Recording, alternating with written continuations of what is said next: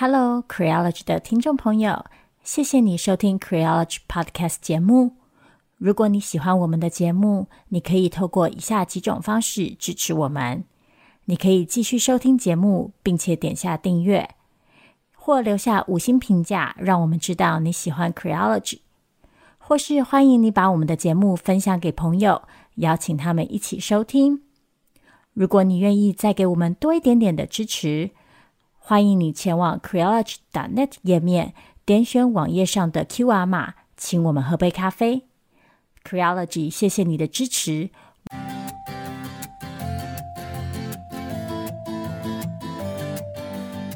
各位听众朋友，大家好，欢迎收听 Creology 的 Podcast 节目。今天是 Small Talk 的单元，我是娜娜，我是 V 太。今天是二零二三年的第一期节目哦，因为我们一月的第一个周五其实休息了一下，就是补休 元旦假期。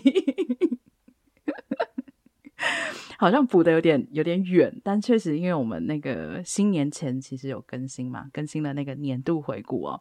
嗯、那不管怎么讲，今天作为这个今年的第一期节目，首先要感谢非常多的听众朋友。嗯、我们在这个年末年初的这段时间，收到了大家很多温暖的留言，然后有些朋友甚至写了很长的信给我们，然后鼓励我们，真的非常非常的感谢你们。嗯，其实上次也提过，包含我们其实一直都有讲过，就是这节目能够一直做下来，呃，收到大家的回馈是其中真的非常重要的一个部分。然后最近也收到了几位朋友的捐款，包含呃有一位朋友是捐款并且有提问啊。今天虽然不是处理你的提问，但我们之后会再找时间来回答。嗯、还有一位朋友。捐款的时候也是鼓励我们可以继续做下去，力所能及的时候，我们一定都会继续努力。嗯嗯，对。虽然我常常抱怨说 我心生退意，但是 我的 我还是会继续努力的。我其实觉得，就是当代的网络环境怎么讲，就是双面刃吧。就是一方面你感受到的恶意。嗯会是直接跟怎么讲很全面性的，但是另外一方面，我们也多了很多机会去感受到像来自各位听众朋友的这种很直接的、很饱满的善意跟温柔。嗯，我自己二零二三年对我自己的提醒就是，我要给这些善意和温柔更多的加权，去抵消掉那些其实不是真的那么重要的恶意。好，我觉得这个期许蛮不错的，但是这依然不改。我们今年上来第一期节目，就是又要挑这种我跟 V 太都自认可能会被掉路灯的题目哈。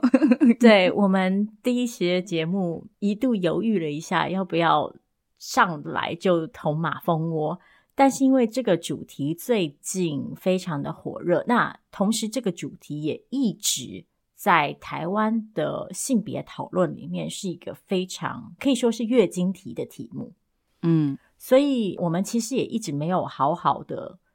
讨论过这件事情。所以我觉得趁这个机会是可以来，就是聊一聊这个主题。我跟娜娜的立场可能会跟很多主流的意见不太相同。嗯，就希望大家听完不要太生气。好，那已经做了这么多铺陈哦。其实我们今天想要讨论的话题，主要就是会围绕征兵制这个部分。这个话题最近确实受到了很多的讨论，其中一个原因就是蔡总统最近是召开记者会，宣布了义务役的新制。最重要的话，其实就是现行的义务役四个月哦，恢复为一年的役期嘛。那这个当然有，我觉得有现实上的考量啦，包含中国的敌意越来越明确嘛，基本上已经不能说是文攻武吓了，根本就是很明白的告诉你，我们不排除对台湾动用武力啊。这份敌意，尤其又在去年美国众议院的议长佩洛西访台的时候，哈，就是大幅的升高，包含当时这种飞弹的威胁啊、军机啊、哈那船舰的各种威胁，然后再加上呃，去年爆发了乌克兰被俄罗斯侵略的事件，所以我觉得一下子就把这种战争的威胁感就是大幅的提升。我觉得它甚至于不能说是一个威胁感了，就是它的那种真实性其实变得非常的明确而且靠近。嗯，所以其实提出这个义务役的改革，我觉得也是不是那么意外啦。但是。一讲到这个义务役哦，就像 V 太讲的，每一次这个月经文就要来了，那就是那为什么女性不用服义务役？对，其实针对台湾国防相关的议题，有很多不同的讨论面向，包括就是专业军事上的准备，包括武器的增充，然后还有像现在有民间团体在推广所谓的全体国民防卫的概念。义务役当然是其中一个部分而已。同时，在延长义务役的役期之外，其实也有很多专家指出，就是重点还是在于整个训练内容跟装备等等等等。很有趣的就是，在此之外，那个很巨大的平行声音就是女性不用当兵是不是不公平？然后，当然大家也知道，就这几年在社群网站上流行的所谓的女权自助餐的论述。那每一次只要有女性权益的议题出现的时候，就会有人问说：“女性不用当兵，不是也是特权吗？”然后或者是会指出说：“诶，等女性也去当兵之后，我们再来讨论平等。女性只有在当兵之后，才可以去争取其他权益，等等等等。”在网络上出现这个质疑之后，其实也有立法委员就是在脸书上发文说，其实不是女人不想当兵，而是兵役法从根本上其实就禁止了女性服义务役这件事情。兵役法在当初设定的时候，之所以有这样的规定，当然是考量到那个时候的性别想象跟性别规范。立法委员范云也就指出说，其实这与其说是女性的特权。更不如说，这是对女性能力的歧视。就是父权社会基本上假定女性是不具有上战场这个能力的。嗯，所以范云也表示，他接下来将推动修法，让女性也可以服义务兵役。我觉得这个问题啊，之所以这么多年来一直是月经文的原因，是因为其实这个问题包含了很多层次，但是我们的讨论。从来没有把这些层次拆开来看，嗯，然后一一细细的解释跟分析，而是把所有的层次都搅在一起，嗯，因为这里的第一个层次当然就是女性是不是一定要当兵才能够为自己争取其他面向的权益，嗯，男女都要当兵的情况下，是不是就等同于平等了？第二个问题就是女性可不可以当兵嘛？嗯，再来第三个问题，其实可能是更重要的问题，就是。大家应不应该当兵？嗯，换句话说，就是义务役这件事情本身的意义跟合理性。嗯，最后就是很多人会说，只要你不支持女性当兵，你就是女权自助餐。嗯，是这样吗？就是我一定要支持女人去服兵役，我才是真的女性主义者吗？嗯，所以这里其实涉及的是四五个层次不同的问题。嗯。所以今天我们试着来把它拆开来讨论一下。嗯，对，因为其实我跟 V 太刚刚在开始录之前，我们就自己讨论到一个层面，就是说可不可以当兵跟应不应该服义务役其实是两件事情。没错，首先就是说，我觉得在台湾大家普遍接受了所谓的义务役，是因为认为有。威胁存在嘛，就是讲白了，因为中国的威胁存在。其实，像以我个人来说的话，我并不确定这是不是成为义务义合理的一个很重要的条件。就是我我可以理解大家的感受，都会觉得是说，那都已经有人威胁来打你了，你还不赶快就自我训练，还不赶快学会就是保卫国家的能力？但是，这个是不是应该要透过义务义达成，以及是不是要透过十二个月的义务役达成？其实我是存在一定的疑问的，因为其实就像米太刚刚提到了，也有专家指出嘛，义务役的长短是一方面，可是重点其实是在你这个时间里面就做了什么。大家应该都听过自己的男性朋友抱怨吧？就是比如说他在当兵的时候，其实什么都没有学会，什么都没有被训练到，除了体能之外，除了站岗之外，其实他可能并没有真的学会什么很，比如说哦，某某武器或是某某什么东西的驾驶，他变成一个专精的人才。再来就是，我一直觉得这个义务役的讨论里面有一个盲点，就是征兵跟募兵。如果我们认为打仗或者说是军事的才能是一种重要的专业的话，不是应该要看重军校、看重募兵吗？因为这些人是真的想要进入这个专业的人，而义务役其实应该更广泛的。我自己的看法会认为，应该要接近我们在学校接受的军训教育，就是你对。战争这件事情有心理的准备，甚至于说这是一个全民的。我这里的意思就是不分性别哦，接受跟军事有关的基础训练。但这个基础训练是否应该是一个长期的义务役？就这些训练必须是要花十二个月，大家关在一个地方都不能回家才能完成的吗？还是说，如果我们真的觉得要备战，要全民皆兵，是不是应该大家去 rotate？就是每一个人，比如我不知道按身份证号好了啊，就是呃，这个周末的时候，就是这个号码的人到什么地方去学习什么东西，那个号码的人到什么地方去学习什么东西。你如果担心只是学一个周末学不会，那就是不断的 rotate 啊。为什么这是一个集中在十二个月，然后就会神奇完成的事情？其实我不是 非常的能够理解，就是我觉得我们的募兵没有真的做到把军人作为一个值得尊重跟重要的职业去看待，同时义务役又没有真的做到培养大家有军事的理解跟军事的敏感度。但是就像 Vita 讲的嘛，这个问题里面这么多层次，可是每一次我们都是在最下面的这个层次，就是。为什么只有男生要义务役，男生要被征兵，女生不用被征兵的这个部分打架嘛？娜娜指出的一个很重要的关键，就是在这个义务役的讨论里，除了性别的面向以外，其实更关键的一个面向就是义务役本身到底代表的是什么嘛？义务役对于国家防卫的意涵，义务役的内容。跟义务役所必须要带来的价值，跟这个价值是不是只能透过特定的方式在展现？嗯，回到性别的这个面向，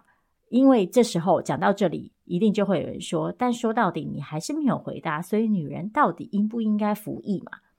我们先来回答第一个问题，就是说女人可不可以当兵？我其实也同意许多人的说法，就是不让女人服义务役，其实并不是一种特权。嗯。就像刚刚前面讲过的，在当初这个兵役法设定的时候，里头蕴含的假设是男女是有非常不同的角色跟分工的。男性应该保家卫国，女人应该生儿育女，这是我们非常传统的性别假设。那在这个性别假设底下，给了男性特定的角色义务，给了女性特定的角色义务，于是兵役法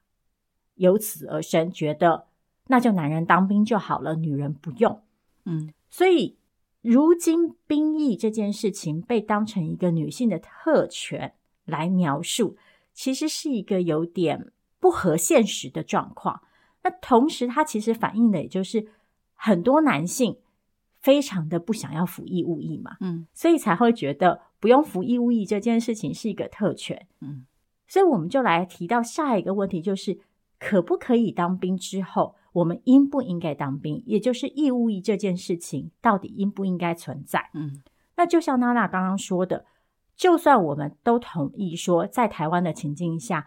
全民防卫的能力跟对战争的认知等等等等这些基本的技能是需要的，那是不是一定只能透过全民义务役十二个月，然后把大家关在一起这个方式执行？这是一个问题。第二个问题是，防卫这件事情，或者说对国家的贡献这件事情，只能展现在军事上面吗？嗯，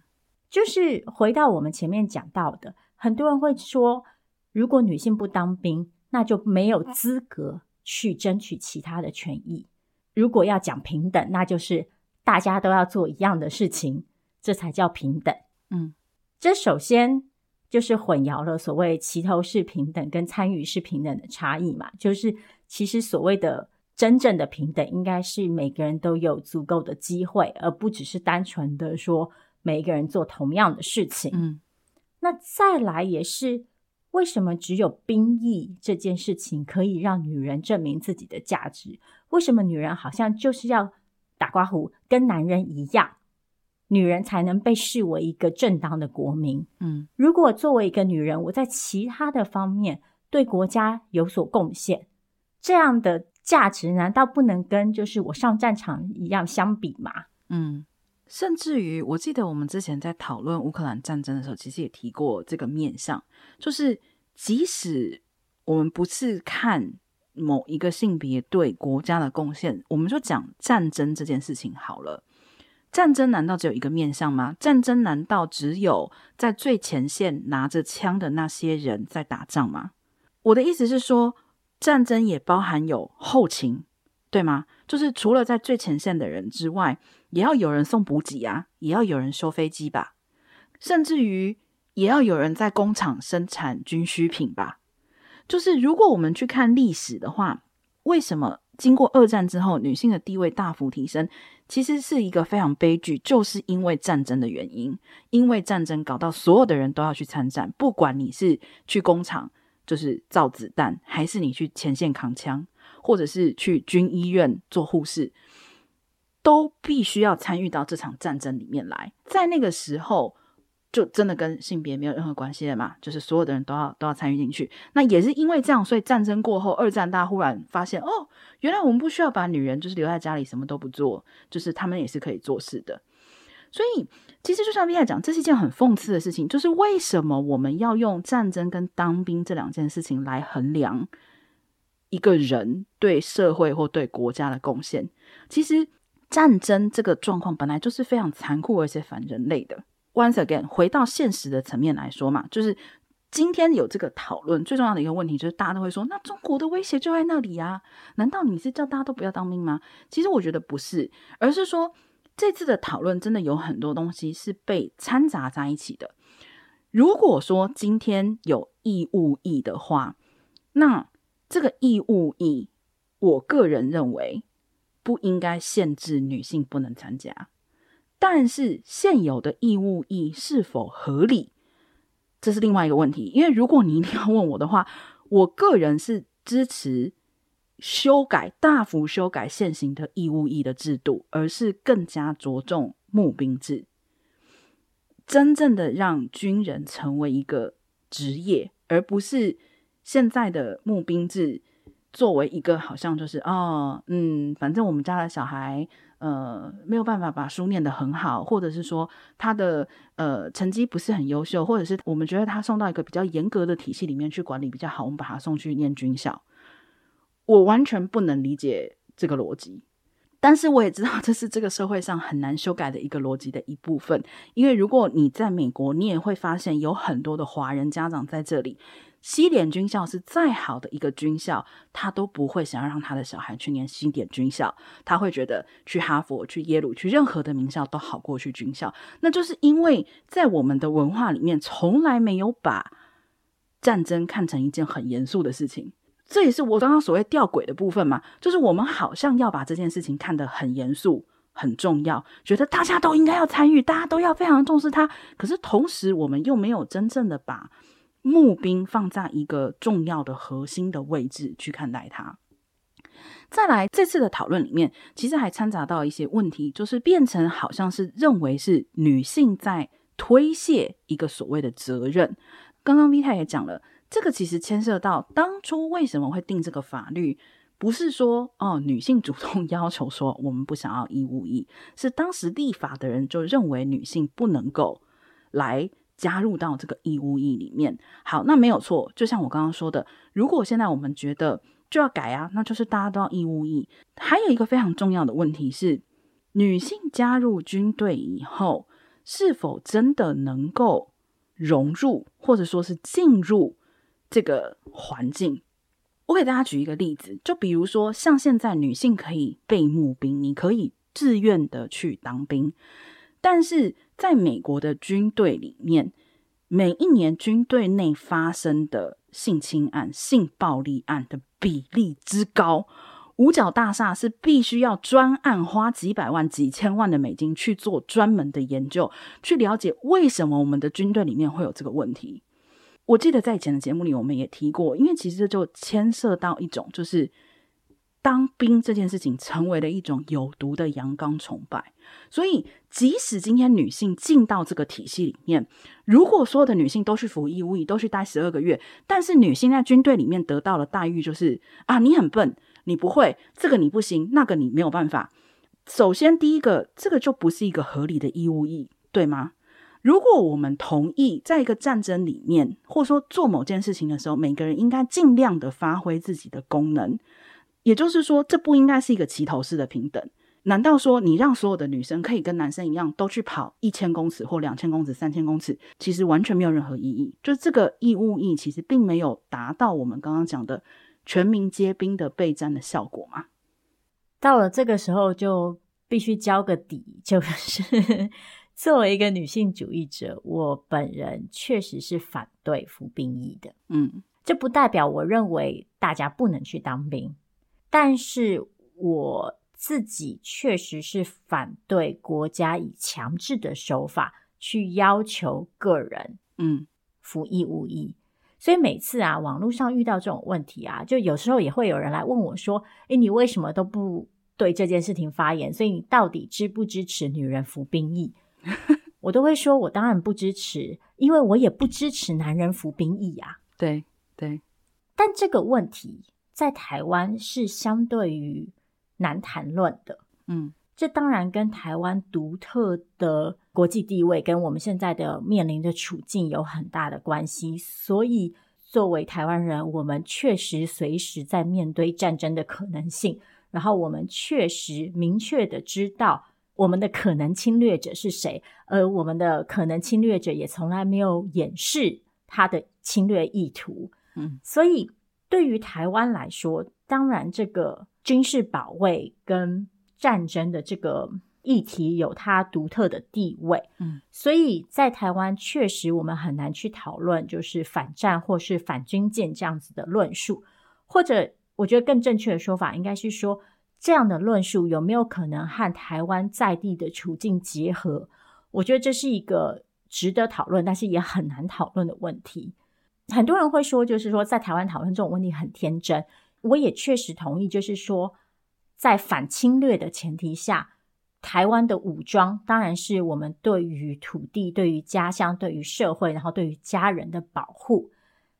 但是在这一切的大前提之下。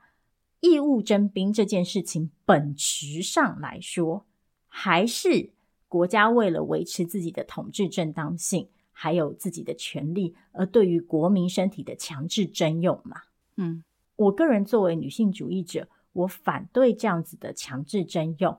大概可以分成两个原因。第一个原因是我个人认为，女性主义和军队本身就是。无法融合的两个概念，嗯，因为就像娜娜刚刚说的，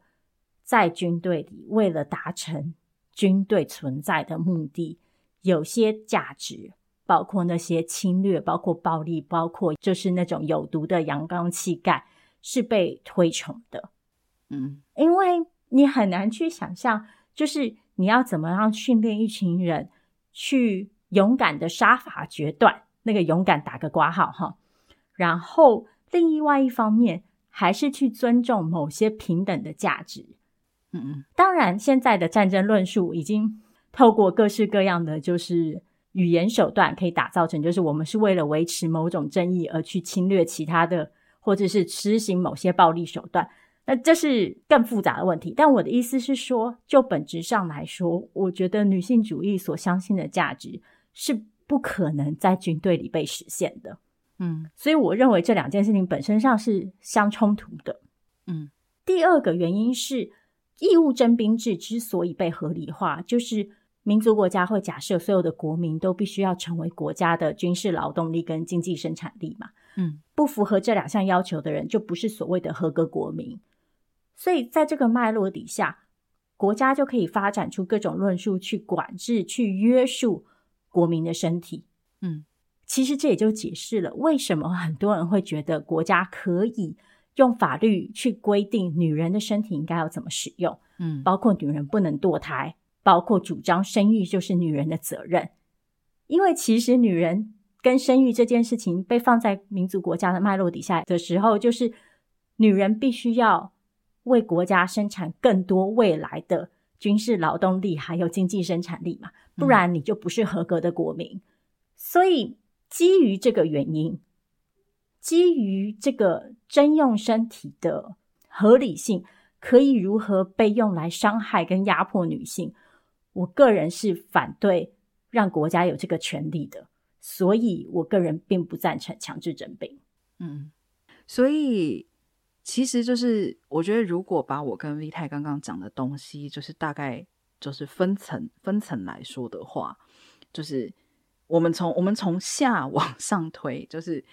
因为如果从上往下推，第一个我们两个就会直接认为征兵制不应该 存在了哈。所以从下往上推的话，就是说，首先第一个。女性同样去服义务役这件事情，是否就等同于绝对的公平以及合理？呃，其实我并不认为这有任何的可比性啦。因为同样的，我并不认为女人必须要生小孩嘛。那我也同样的并不认为男人应该要服兵役。在这个前提之下，我在这一点上面，我觉得。我可能会比较实用主义一点点。我说实用主义一点点的意思就是说，假使台湾在短期之内，因为现实情况真的觉得我们没有办法脱离征兵制的话，我确实觉得在征兵制底下，应该要先去全盘的检讨征兵制要达成的目的到底是什么。这个所谓的兵役到底要让被征召的国民学会什么，或是做到什么？我觉得在这个前提之下，好，OK，那 maybe 作为一个国民，好，那应该要不分性别的接受征召。可是同样的，就是再往下推导的话，就是其实我作为女性主义者是反对征兵这件事情的。我认为。如果这个世界上一定要有战争，我的底线可能就是在募兵。如果你还能够接受我更天真一点的话，那我其实就是我反对战争，我也反对军队的存在。其实这个中间哈，我觉得最主要的一个问题是在于，也是 V 太前面提到的啦，主要是男性的感受很差嘛，就觉得。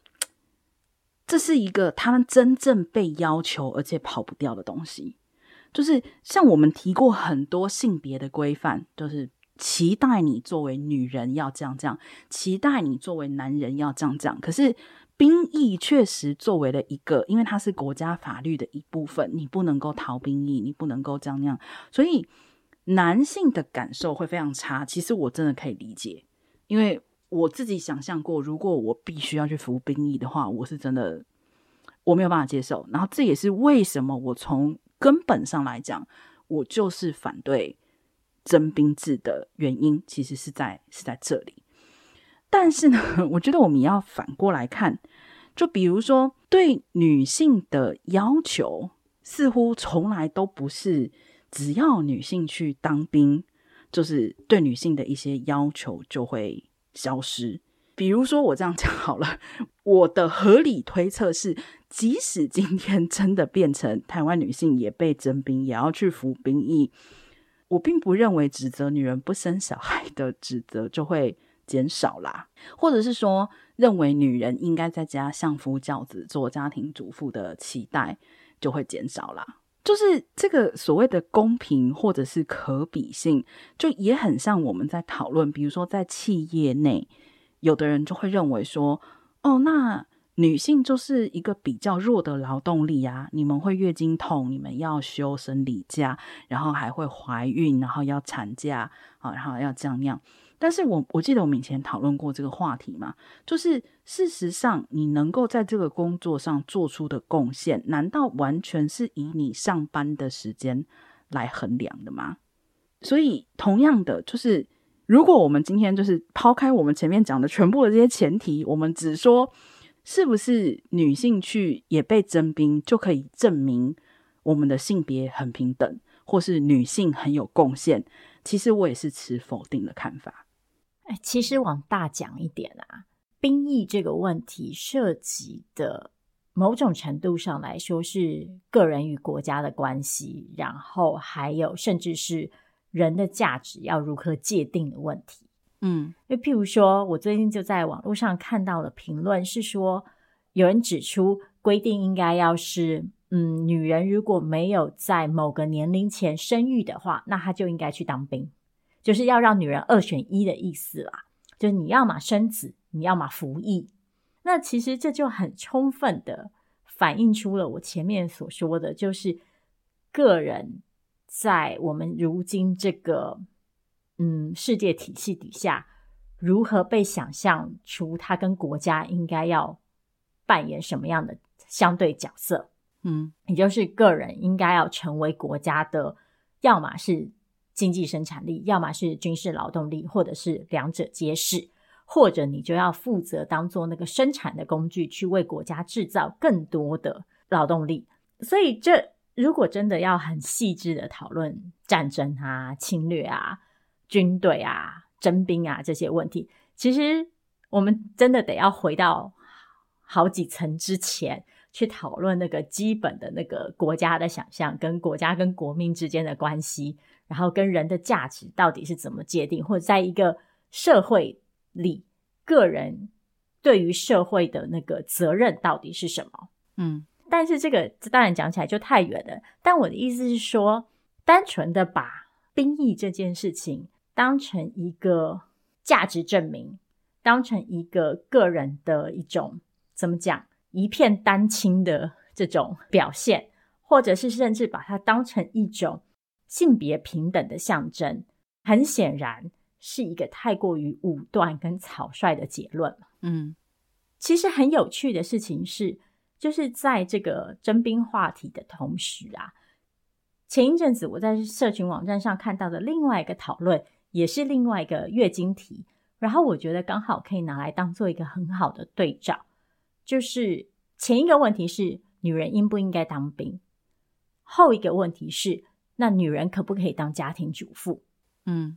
因为其实可能这几年在网络上看比较多性别讨论的朋友，也有注意到，就是女人可不可以当家庭主妇这个问题，其实到了今天是一个有点敏感，然后有点复杂的问题了。就是一方面，其实有些人会主张说，女性主义关乎选择，也就是说，个别女性应该要可以选择自己想要做什么。如果你一个女人觉得说自己的人生目标或自己快乐来源就是当一个家庭主妇，那这个女人就应该享有这样的自由。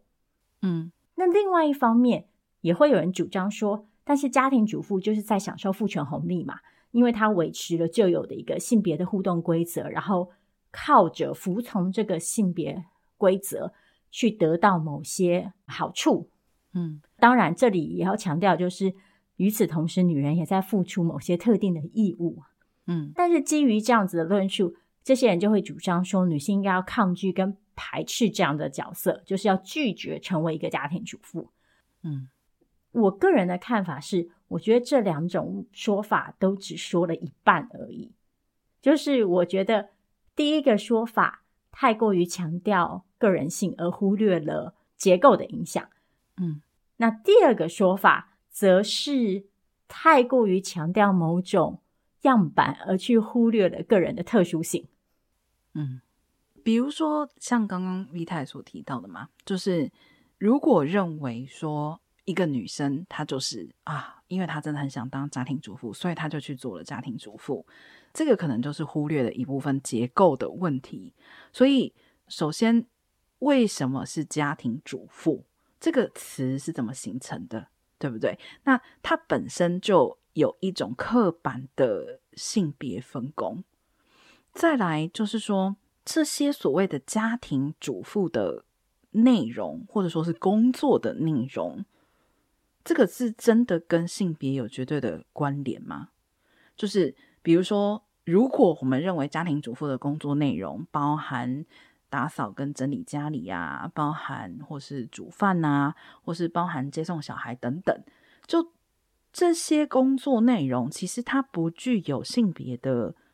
特殊性，这其实应该是所有人都可以做的事情。可是我们现在就其实非常接受家庭主妇的这个说法，家庭主夫其实都已经是后来算是一个新被发明出来的一个词汇。所以我不否定，就是说真的会有人想要做家庭主妇，但为什么这个选择经常是女人选择想要做家庭主妇，而男人不会想要做家庭主夫？其实这个背后就已经先反映了一些的问题。再来就是，其实我觉得这个跟刚刚我们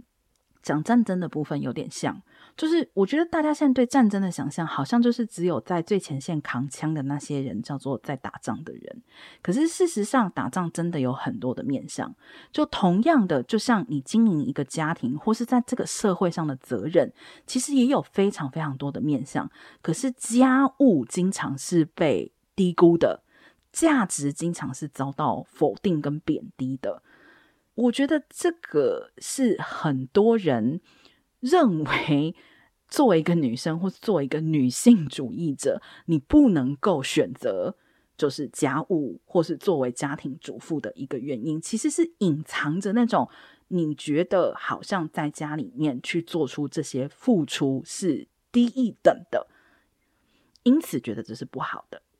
没错，其实为什么会有？家务工作者，我们先把性别拆开来，我们先把性别这个要素拿出来。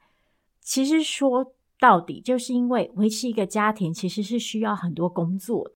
嗯，家庭的维系，然后家庭的运行，其实是不是自然而然，就是你们两个人。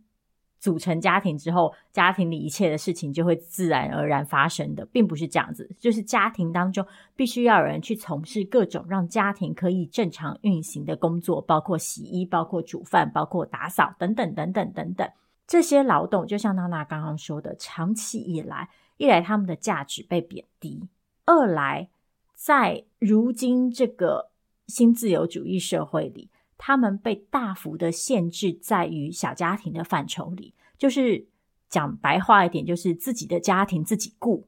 嗯，就是如果是你们家里自己的劳动，那就应该家人来自行解决，而不能靠外界的力量。我们如今就是大部分的时候所依靠外界的力量，都是靠资本寻得的，就是你有钱你就去外面雇人来帮你处理你家里的劳动。但是我们原则上想象，就是国家。或者是社群不太会介入你个人家庭的那个运行，嗯，但是不是一定要这样子？其实我个人是存疑的，嗯。再来下一个阶段，就是我们把性别纳入来看之后，就会发现这些工作在父权社会的想象底下，被归类成女性的天生的职责，嗯，所以女性被赋予去承担这些义务的责任。再来。我们再往下拉一层，会看到的事情是：如果女性拒绝这些责任，一来她们可能会受到批评；二来是女性在其他面向的机会上，其实也受到了限制。讲白话一点，就是今天一个已婚的或者是有孩子的中年女性，她在职场上所面临的机会是受限的。嗯。就是我们一来靠着意识形态上面的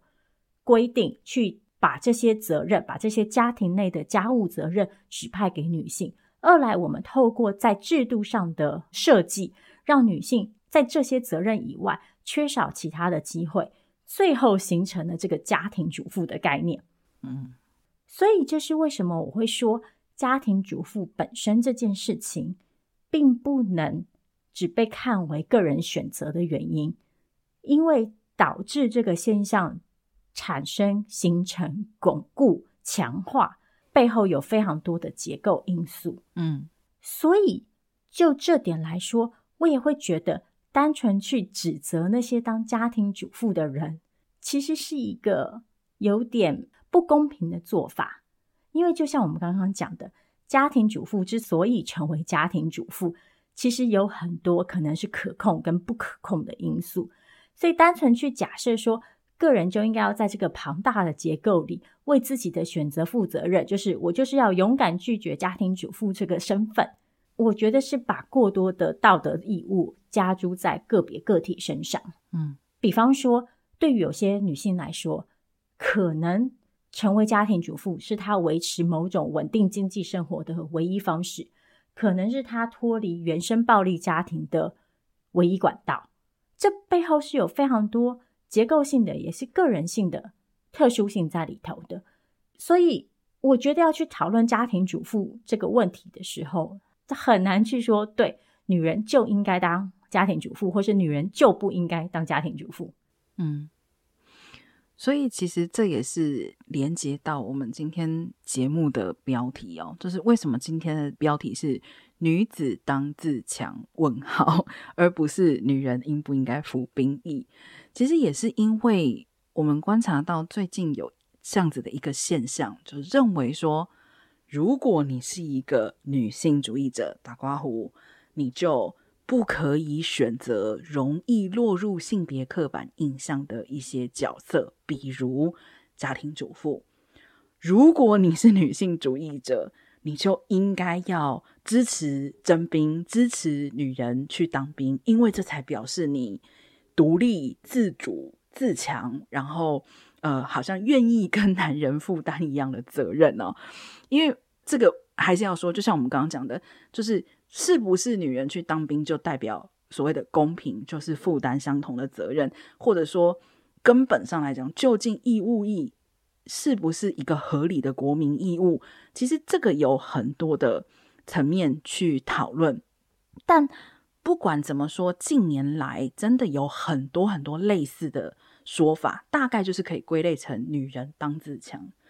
之前发生韩国梨泰院踩踏事件的时候，我看到一个非常可怕的言论，有人就会说，因为这些女人自己愿意服美役，好，这个是一个算是中国的用语，就是服务的服，美丽的美，义务役的义，什么意思呢？就是说。他们认为，在梨泰院踩踏事件里面，这些人很多，比如说重伤的或者是死亡的很多女性，是因为你自己愿意符合就是女性所谓美丽刻板印象啊，你不要穿那么高的高跟鞋，你不要穿那么难以行动的短裙啊，你就不会被推，你就不会是这样吗？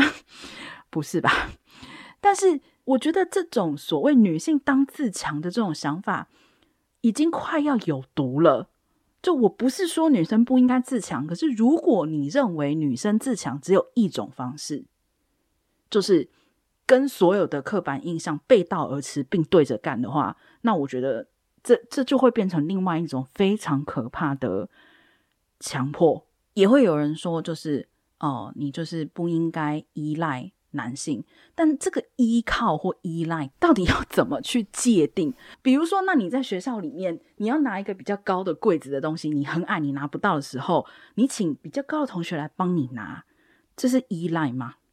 还是友善互助？我觉得就是像 Vita 今天说的，到底我们要的平等是齐头式的平等吗？是每一个人都去做一样的事情，并且强调没有人可以掉队，每一个人都必须要在相同的队伍里面，这是合理的平等，或是有意义的平等吗？就这个社会 上明明就有很多层面的事情，有适性不适性，你去应征工作还要做就是适性测验呢？如果是齐头式的平等的话，那我们也不用分专业啦，对不对？你不是理论上来讲，每一个工作每个人都可以做吗？每一份工作都应该要接纳每一个人吗？这个故事我觉得我以前好像讲过，但是我真的有朋友的妈妈，就是她当年就是在第二波女性主义浪潮起来的时候，她被人家就是说。你不可以做家庭主妇，你怎么可以想着只要在家相夫教子？你作为一个女性，现在是一个新时代，你要独立自强，然后你要就是勇敢的，比如说选择 外面的职业啊，不应该只是想着待在家里，结果导致她对女性主义非常的排斥。对，当然，或许这是一个极端的例子啦，但是我觉得这其实说明了一些，就是一概认为女性要自强的问题所在。我也记得我之前也开过这个玩笑，就是虽然我是一个女同性恋，但是我真的不认为。把男性排除的女同性恋女性主义是女性主义的唯一解，因为如果我们现在一直强调女性当自强，女性不要依赖男生，女性就是怎么怎么怎么怎么，那么结局其实就是变成是不是大家都不能做异性恋了，只能够做女同性恋，还连包含可能男同性恋都不能做。其实“女性当自强”这句话里，第一个可以问的问题是。这个强指的是什么？要怎么样才能算是强？嗯，我如果是一个在情感上面非常坚毅的人，我可以为我身边的人提供各种情感的照顾跟包容，我有倾听的能力，我有巨大的同理的能力，这算不算强？嗯，在我看来，这是非常强的事情。嗯，所以其实说到底，这个女性当自强的根本问题之一，是我们对于强的这个想象。还是非常的刻板，而且是非常以男性为尊的，或者说非常阳刚主义的。嗯，就是我们只有想象某种特定的样子，而且是某种就是偏阳刚的那个样子，才能叫做强。再来是，我觉得这可能也反映了就是我们的社会上普遍的一种慕强的心态。嗯，就是只有所谓强的人，而且这个强就是像我刚刚讲的，是根据前面那套定义所产生的。只有这样子的人才是在这个世界上有价值的人。嗯，但是为什么软弱的人就是不好的呢？为什么每个人都一定要展现出一种强的样子呢？就是这个社会上本来就有各式各样的人呐。嗯，如果我在某些地方软弱，或者我整体都软弱，就代表我没有资格生活在这个世界上吗？我觉得也不是吧。嗯。那说回依赖这件事情，我觉得，当然我们要区分的一点是，个人的依赖跟集体性的依赖是不一样的。就像娜娜刚刚举的例子，我一个个矮的人，拜托一个个子高的人帮我拿东西，这是我个体上的依赖。那这件事情其实，在我们的社会上每天都在发生，因为我们都有在某些地方。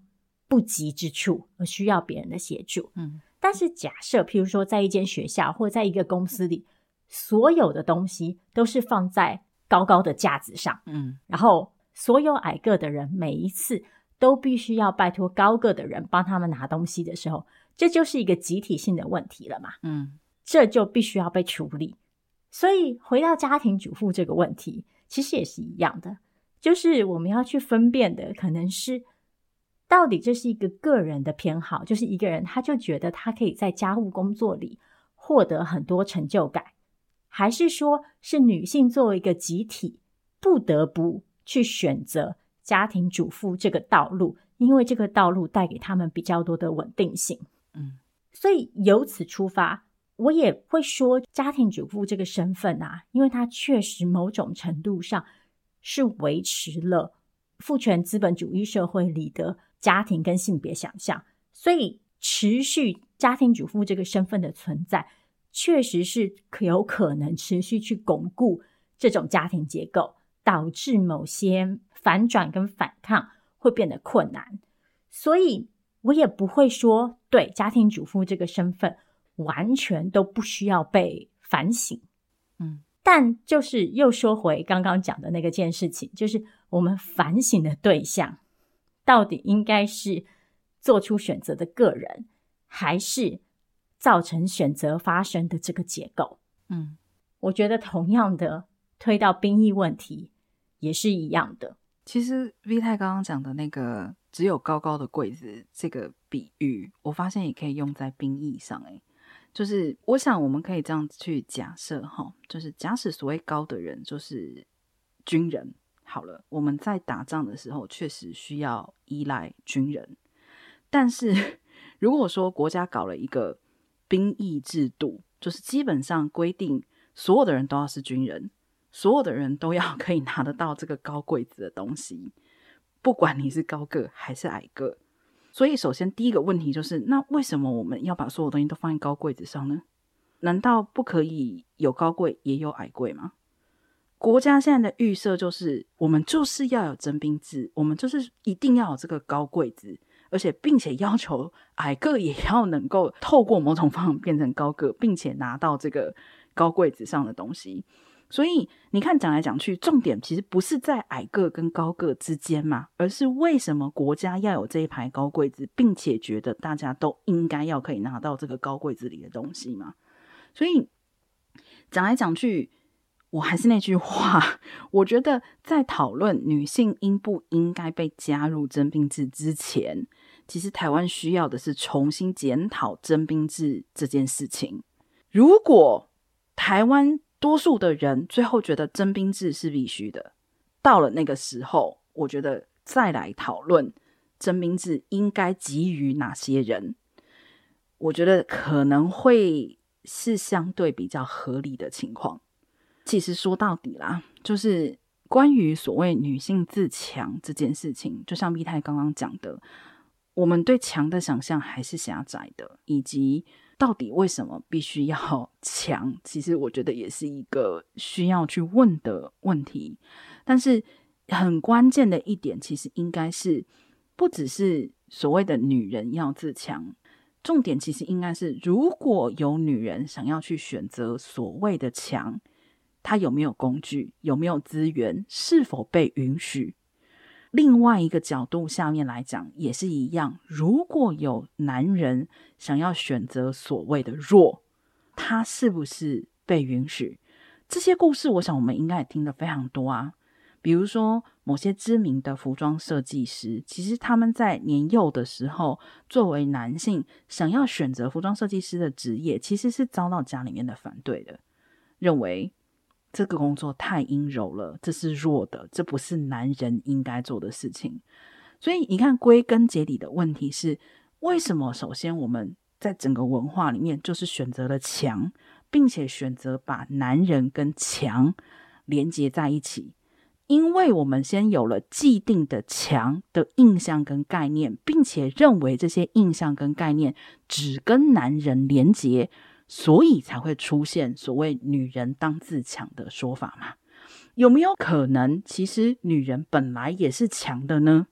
只是女人强的方向不是现在刻板印象所认可的强呢？又有没有可能，就像密探说的，弱也没有关系呢？其实归根结底，什么是强，什么是弱，其实终究都是人定义的嘛。重点是，还是刚刚那句话。我们是不是允许大家去做真正的选择，不管是强还是弱？哎，而且其实如果我们再推远一点的话，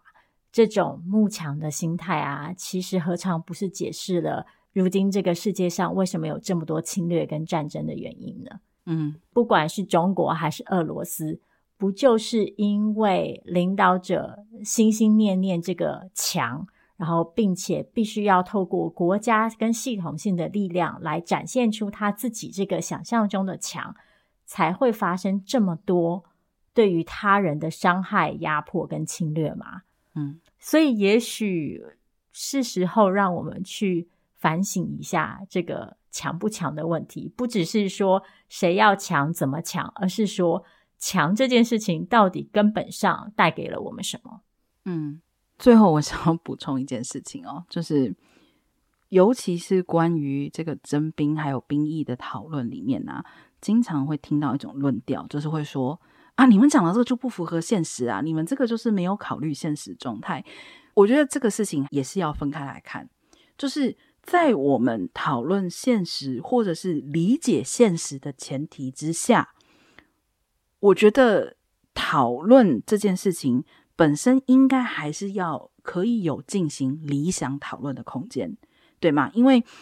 我相信大家都不会认为战争是理想的状态吧。在我们不否认有战争威胁的前提之下，同样的去讨论怎么样可能可以构筑一个没有战争的更理想的一个情况，我并不认为这个就是无意义的讨论，应该被贬低为说啊，你就是不现实。因为事实上，人类的社会能够走到现在，不就是靠着这些理想跟不现实而来的吗？如果你真的觉得性别曾经进步过一点点，也不就是靠着过去的人的理想以及不现实吗？好，结果今天第一期节目上来就。就有点沉重，对，对，但是大家应该也习惯，这就是我们的风格了。对，真的，真的，我今年就是我要发誓，就是在节目开头的时候，绝对不说啊，今天节目可能比较轻松一点，已经被证明是放羊的小孩了。对，好，今天的节目我们就先聊到这里，还是一样，感谢你今天的收听。如果你有任何的疑问或建议，都欢迎你写信或留言让我们知道。那我们就下次再见喽。嗯，大家拜拜。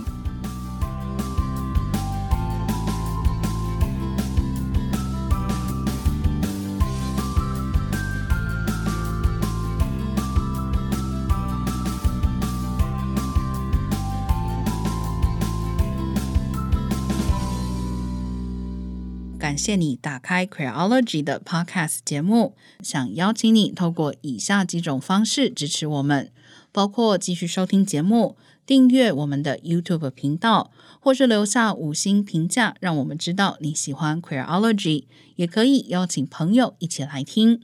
如果你愿意再给我们更多一点支持，也欢迎你到 Queerology.net 点页面上的 QR 码，请我们喝杯咖啡。网址是 Q U E E R O L O G Y.net。